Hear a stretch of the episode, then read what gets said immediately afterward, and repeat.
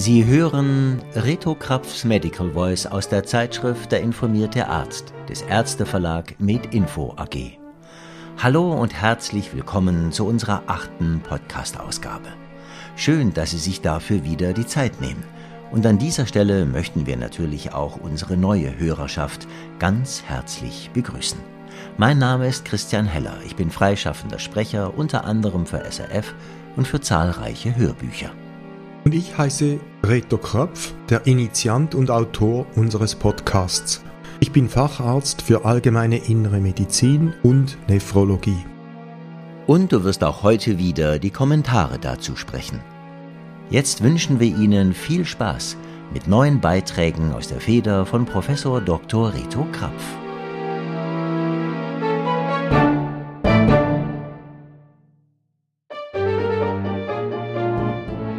Frisch ab Presse.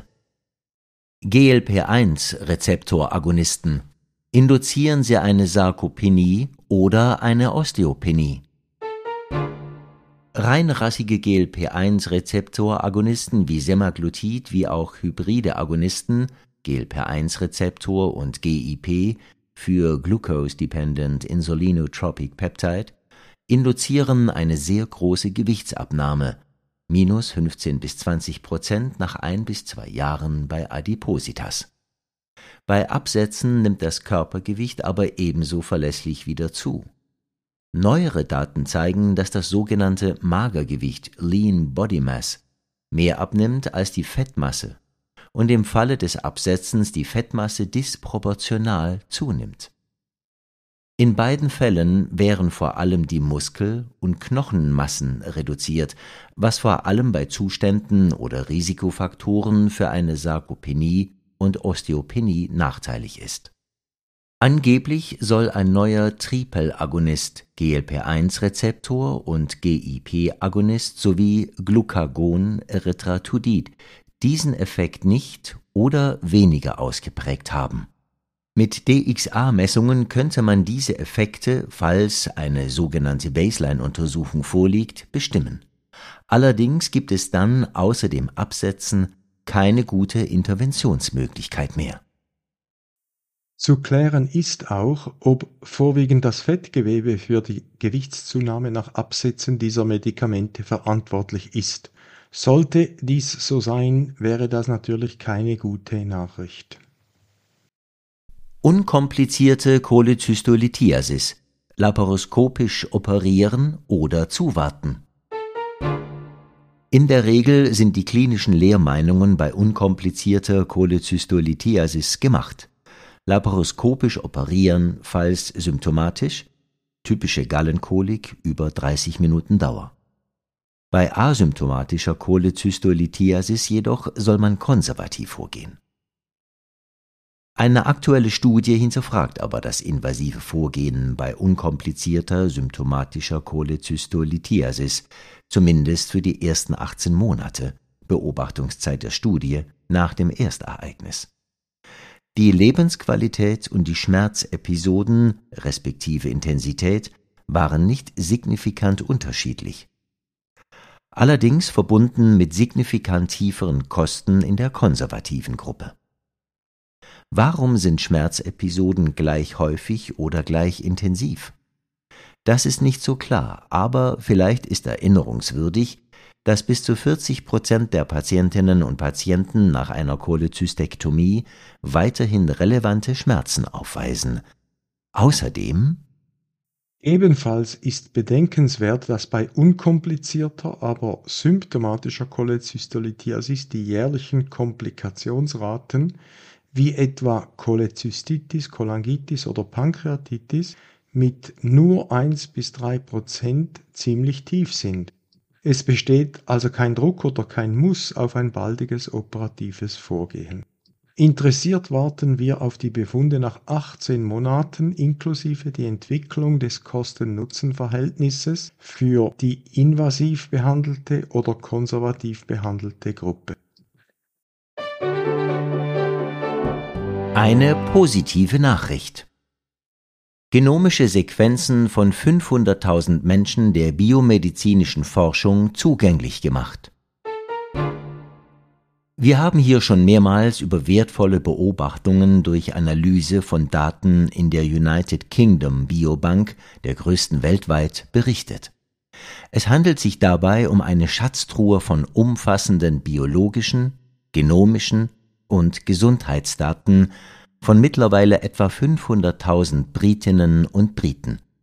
Nun können die Daten der mehr oder minder vollständigen Genome dieser 500.000 Individuen für Forschungszwecke auf Antrag weltweit analysiert werden.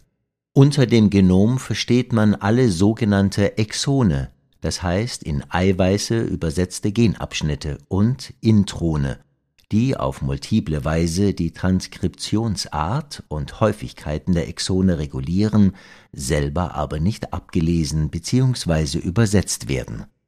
Das bedeutet Insofern die britische Genombasis auch für eine Schweizer Population repräsentativ ist, kann man aus dieser Datenbasis enorm viele Informationen über genomische Krankheitsursachen oder Modulationen gewinnen und vieles andere mehr lernen. Auch noch aufgefallen. Aufmerksamkeitsdefizit Hyperaktivitätssyndrom ADHS und somatische Erkrankungen. Das ADHS ist die häufigste neurologische Entwicklungsstörung und soll mit steigender Tendenz in etwa sechs Prozent aller Kinder vorkommen.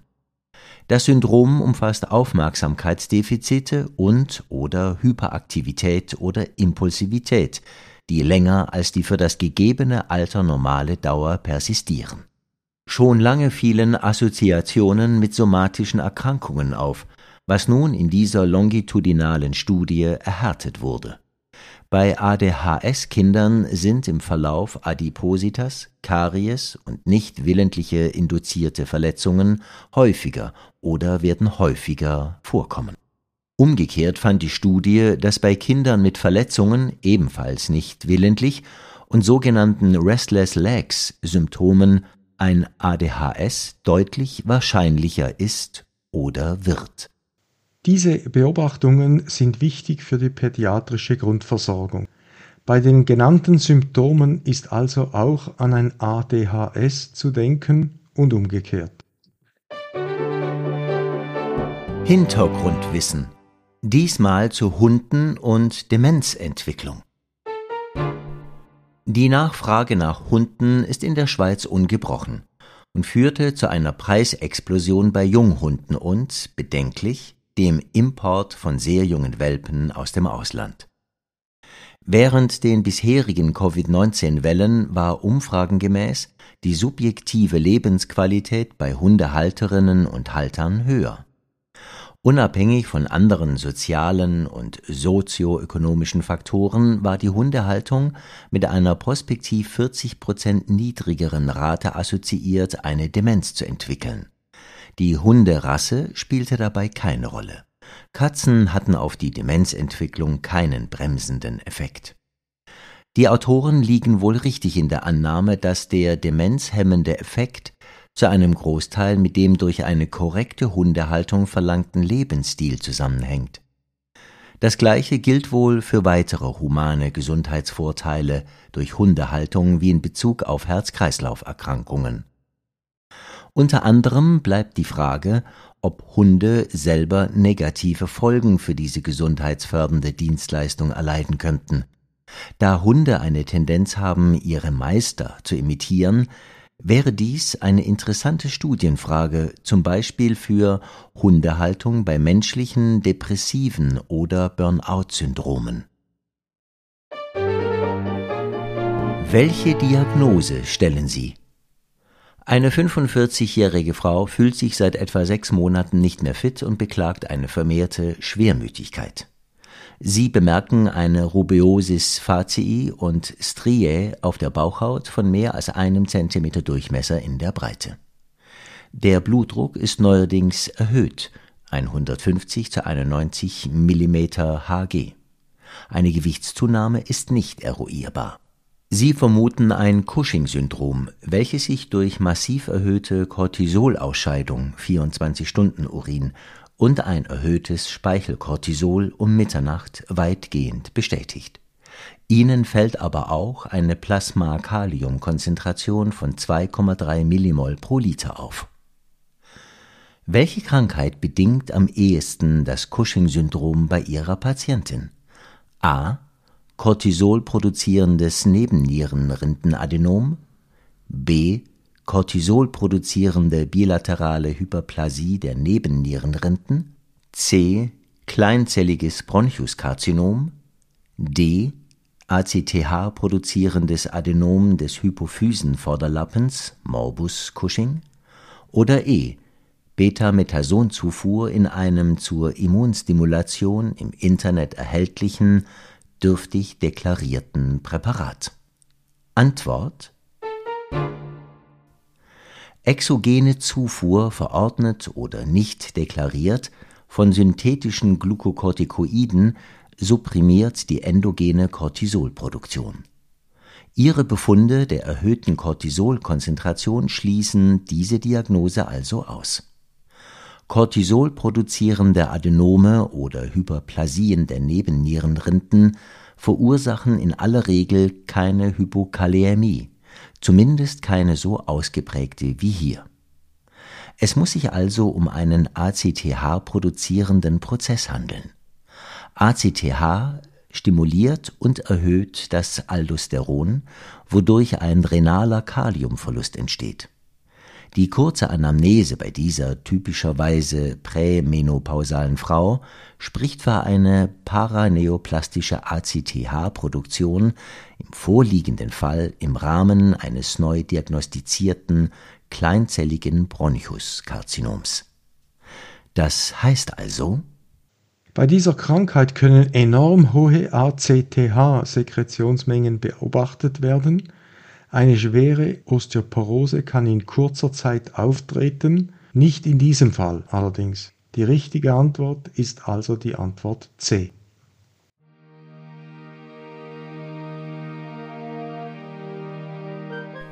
So, liebe Hörerinnen und Hörer, das war er, unser Dezember-Podcast.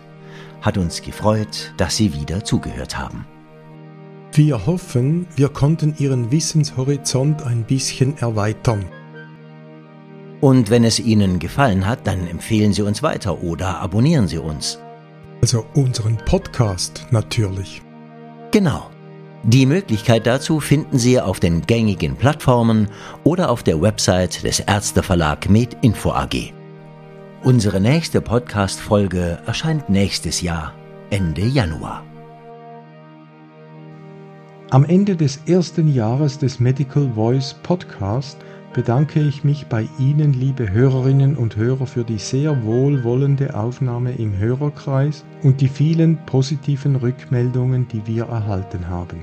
Ich bedanke mich vor allem bei Christian Heller ganz herzlich für die schöne Zusammenarbeit und sein hohes Qualitätsbewusstsein für diesen erfolgreich gestarteten Podcast. Ihnen, liebe Hörerinnen und Hörer, wünsche ich für 2024 alles Gute und allen ein viel friedlicheres Jahr, als wir es uns anscheinend nun gewöhnt sind. Ja, danke, lieber Reto. Dieses Kompliment gebe ich natürlich gerne zurück.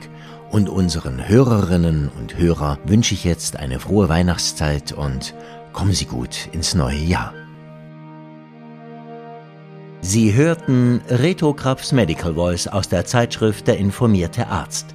Musik Martin Gantenbein, Sprecher Christian Heller, Autor der Originaltexte und Kommentare Professor Dr. Reto Krapf.